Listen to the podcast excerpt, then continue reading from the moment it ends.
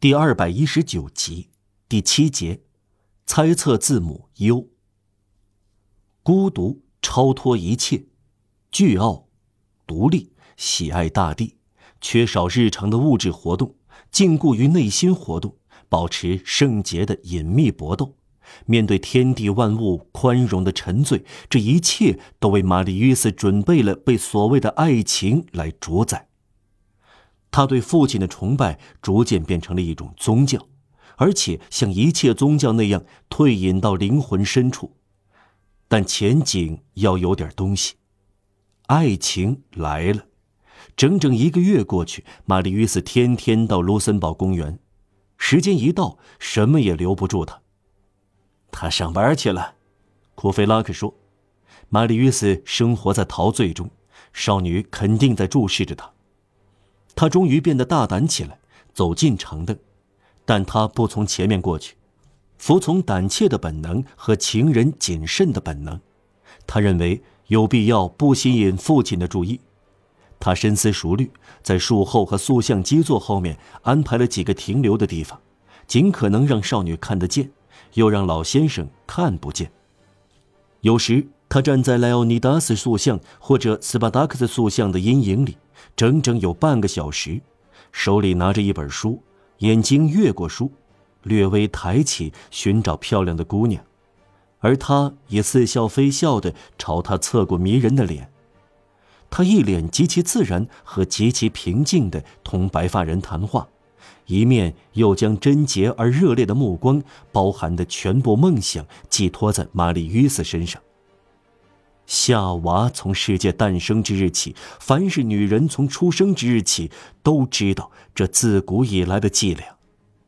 她的嘴在应付着一个，而她的目光在回答另一个。不过，应当相信，白发先生终于有所觉察，因为每当玛丽·约斯到来，他便站起来踱步。他离开了他们习惯待着的位置，去坐在小径另一头角斗士塑像旁边的长凳上。想看看玛丽·约斯是不是跟随他们。玛丽·约斯一点也不明白，犯了错误。父亲开始变得不准时了，不再天天带女儿来，有时候他一个人来。于是玛丽·约斯走了。这一下，他又犯下了一个错误。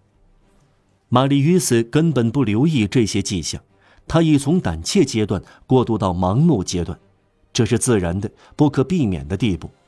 他的爱情与日俱增，他天天夜里做美梦。再说，他遇到意外的幸福，火上加油，使他盲目倍增。一天夜幕降临时，他发现白发先生和他的女儿刚刚离开的长凳上有一块手帕，一块非常普通、没有刺绣的手帕，但洁白精细。他觉得散发出难以形容的香味儿。他激动的绝为己有。这块手帕有 U、F 两个字母。玛丽·约斯对于这个漂亮的女孩一无所知，不知道她的家庭、她的名字、她的住所。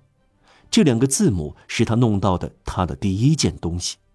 他在这两个可敬可爱的起手字母上，马上开始做出种种构想。U 显然是名字，于雪儿，他想。多么美妙的名字！他拿着手帕，又吻又闻，放在心窝上。白天贴肉，晚上放在嘴边睡觉。